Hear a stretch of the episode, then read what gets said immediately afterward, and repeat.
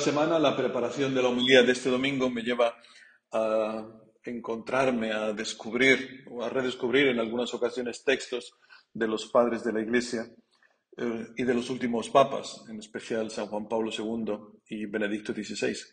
En esta ocasión, en la que la Iglesia en este domingo comienza a proclamar el Sermón de la Montaña, y que nos acompañará en los próximos domingos, creo que hasta el domingo noveno del tiempo ordinario. O sea, vamos a estar casi un mes escuchando cada domingo este sermón de la montaña, partes, partes de él. Pues como digo, en esta ocasión, pues he podido revivir, revivir una homilía del Santo Padre San Juan Pablo II, que pronunció el 24 de marzo del año 2000. La fecha no es tan importante como el, lugar donde fue pronunciada su homilía, que fue en el monte de las bienaventuranzas, en el lugar geográfico donde Jesucristo pronunció este Evangelio, que como digo, hemos empezado a escuchar, el sermón de la montaña. Y en medio de su homilía, el Papa hacía una oración. Decía, oh Señor Jesucristo, en este lugar que conociste y amaste tanto, escucha a estos jóvenes corazones y generosos. Sigue enseñando a estos jóvenes la verdad de los mandamientos y de las bienaventuranzas. Haz que sean testigos gozosos de tu verdad y apóstoles convencidos de tu reino. Permanece siempre junto a ellos, especialmente cuando seguirte a ti y tu evangelio sea difícil y exigente. Tú serás su fuerza, tú serás su victoria Oh Señor Jesús, tú has hecho de estos jóvenes tus amigos. Manténlos siempre junto a ti. Amén.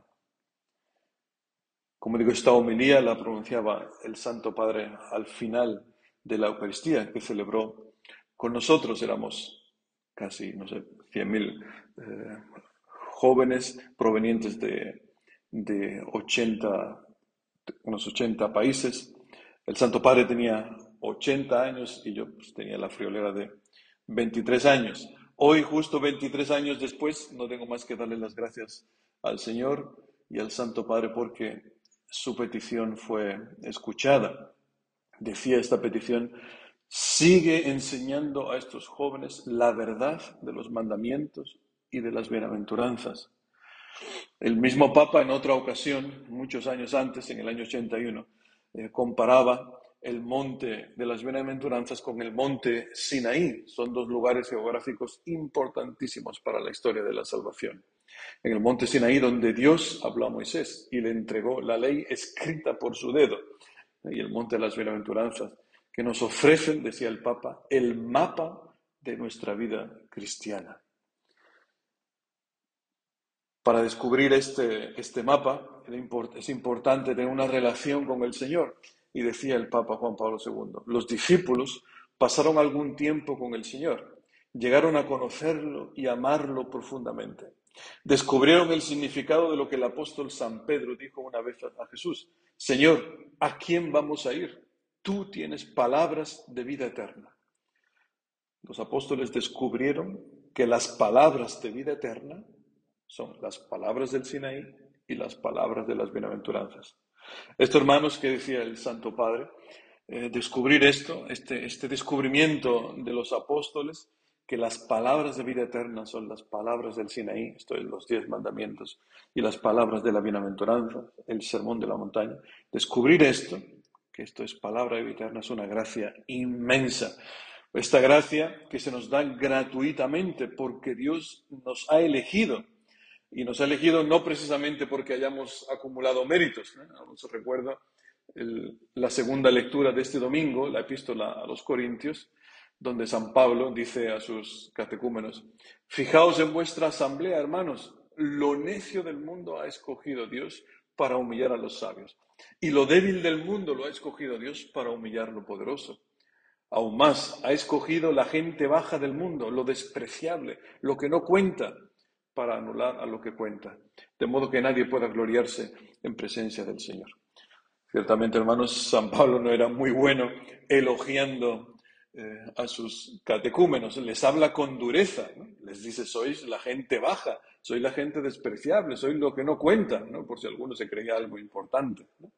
Les habla con dureza para que despierten, para que sean conscientes de la llamada que han recibido. También tú y yo hemos, hemos sido llamados. En el bautismo fue sembrada en nosotros una semilla de vida eterna. Esta semilla eterna que nos hace llegar a ser hijos de Dios, a nacer del cielo. Esta semilla tiene que, se tiene que desarrollar a, lo largo de los años, porque solo aquel que ha nacido del cielo puede hacer obras de vida eterna. Solo aquel que ha nacido del cielo, que ha recibido el Espíritu de Cristo resucitado, su mismo Espíritu, pues solo aquellos que lo han recibido pueden realizar estas obras de vida eterna, estas obras que no dependen de nuestro esfuerzo, que no dependen de nuestros puños. Esto sería un moralismo pensar que podemos, que podemos cumplir las obras de vida eterna con nuestras propias fuerzas. Esto sería un moralismo puro.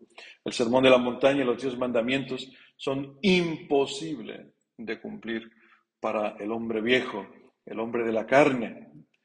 Imaginaos, ¿no? el hombre nuevo que no juzga, que pone la otra mejilla,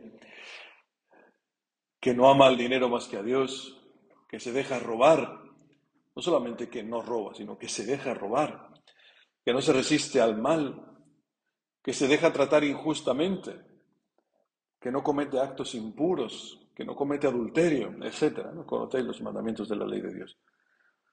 Pues el hombre que vive en la carne, el hombre viejo, no puede, no es que no quiera, es que no puede, no puede llevarlas a cabo, dice San Pablo en la epístola a los romanos, que las tendencias de la carne llevan al odio a Dios, que no se someten a la ley de Dios, ni siquiera pueden, así los que están en la carne no pueden agradar a Dios. Por eso, hermanos, yo os invito también, lo digo por mí personalmente, a no defendernos ante esta palabra de Dios, a no intentar domesticarla, convirtiéndola en un ideal inalcanzable. Esta palabra que hemos escuchado y que nos acompañará en los próximos domingos es la fotografía, como me decían a mí mis catequistas, el dibujo, la fotografía del hombre nuevo, del hombre que gratuitamente va a hacer en nosotros el Espíritu Santo, si se lo permitimos. Esta palabra proclamada va buscando a quien la quiera acoger.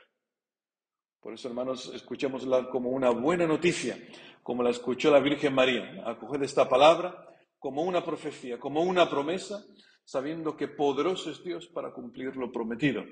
Apenas María ha acogido y ha creído el anuncio del ángel, pues la palabra ha comenzado a realizarse en ella como un pequeño feto.